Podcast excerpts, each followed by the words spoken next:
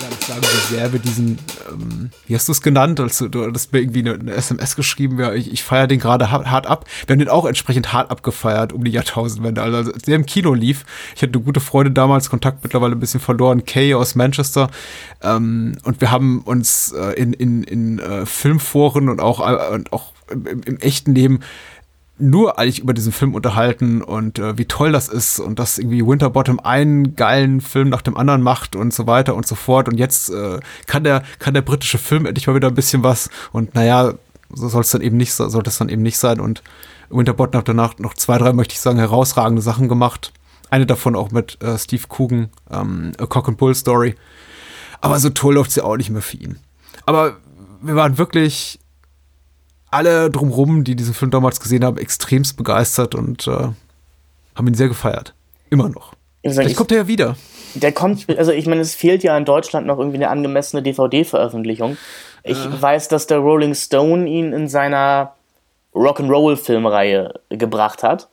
Ja. Und es, es gibt wohl auch eine deutsche DVD-Edition mit einem angemessen hässlichen Cover, wo man einfach eine, ähm, ja, also die Zunge einer Frau sieht, die sich eine Ecstasy Tablette gerade äh, auf, auf die Zunge schiebt.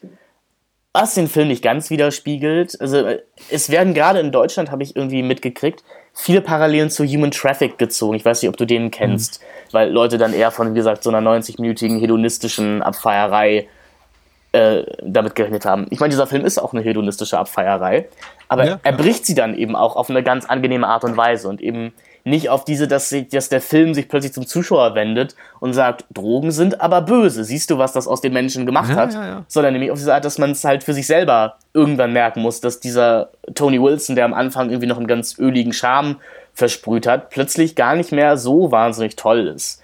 Und dass auch diese Hacienda, die uns am Anfang als Oase der, der Querdenker verkauft wird, einfach immer mehr fast zu einem Albtraumort wird, wo man denkt, ich, ich will da eigentlich überhaupt nicht sein gerade. Mhm. Gerade bei dieser letzten ähm, Halleluja-Party-Szene denke mhm. ich auch, ich will da überhaupt nicht sein. Ich möchte das überhaupt nicht. Es lag vielleicht auch gerade daran, dass ich am Abend, bevor ich den Film gesehen habe, im Nachtasyl in Hamburg auf wirklich einer furchtbaren Elektroparty war und irgendwie noch äh, Erinnerungen da hochkam. Ich dachte, boah, nein, das, das will man doch nicht. Das ist einfach irgendeine Meute an rumspackenden Leuten, die sich mehr darüber freuen, dass sie die Büros jetzt plündern dürfen, als da in der Musik aufzugehen. Ja, ja. Also bemerkenswert.